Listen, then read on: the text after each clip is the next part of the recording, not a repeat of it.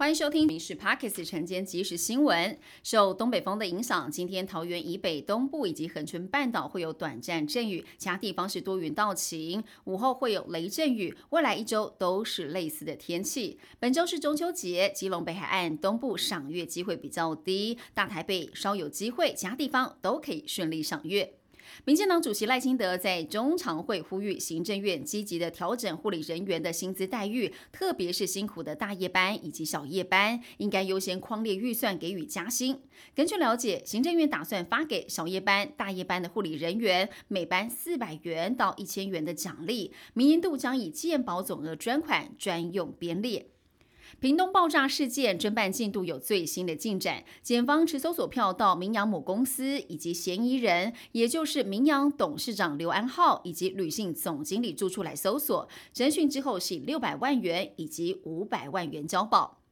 国军每年都会进行各式防空飞弹的精准射击操演，来验证防空部队的战力。唯独在台湾服役的爱国者三型防空飞弹，到现在还没有在台湾进行实弹射击。根据了解，空军防空暨飞弹指挥部的飞弹连官兵，今年八月已经在美国的协助之下，在博流来实施爱三飞弹的实弹射击，由美方人员来督考。国防部强调，国军持续的强化各项的战训整。被作为积极深化友邦的交流合作。由于市场评估高涨油价以及美债值利率的波动，美股主要指数在今天收盘走势分歧。道琼是下挫了六十八点，收在三万三千五百五十点；标普五百小涨了百分之零点零二，纳斯达克也上涨了百分之零点二二，费半指数是上涨了百分之零点九五。台湾产业缺工问题相当的严重，政府不断努力开发新的移工来台。印度台北协会会长叶达夫，他拜会行政院长陈建仁的时候透露，目前双方正协商有关移工、还有传统医药等等领域的合作备忘录。印度媒体还说，台湾跟印度最快在下个月将会签署有关移民跟流动的合作备忘录，草案已经敲定了。美国二等兵金恩七月中旬，趁着到两韩板门店非军事区观光的时候，突然越界进入了北朝鲜的领土，而且要求在北朝鲜或第三国来寻求庇护。不过，北朝鲜媒体却表示，针对金恩的调查是已经结束了，决定要驱逐金恩。关于驱逐的细节还不清楚。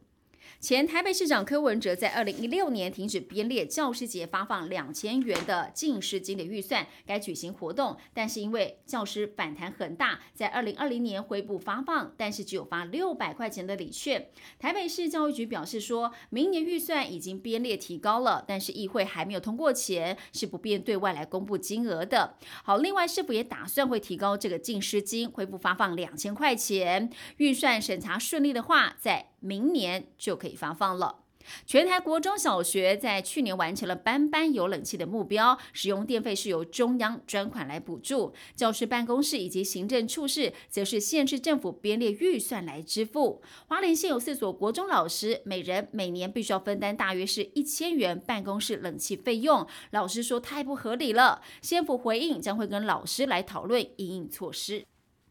中国已经是国人熟知的仿冒大国，想买名牌真品的民众大多知道不能到淘宝网等等中国网站来订购。但警方获报出现了黑心卖家跟中国仿冒商谈妥，以假乱真的入侵台湾知名的拍卖平台贩售，还打出了有假包退的保证。货品从中国寄来台湾的时候，还谎称是从欧美出货。不少民众因为信任国内拍卖平台而受害，现在由警方侦办当中。以上新闻由民事新闻部制作，感谢您收听。更多新闻内容锁定下午五点半《民事 Parks 晚间即时新闻》。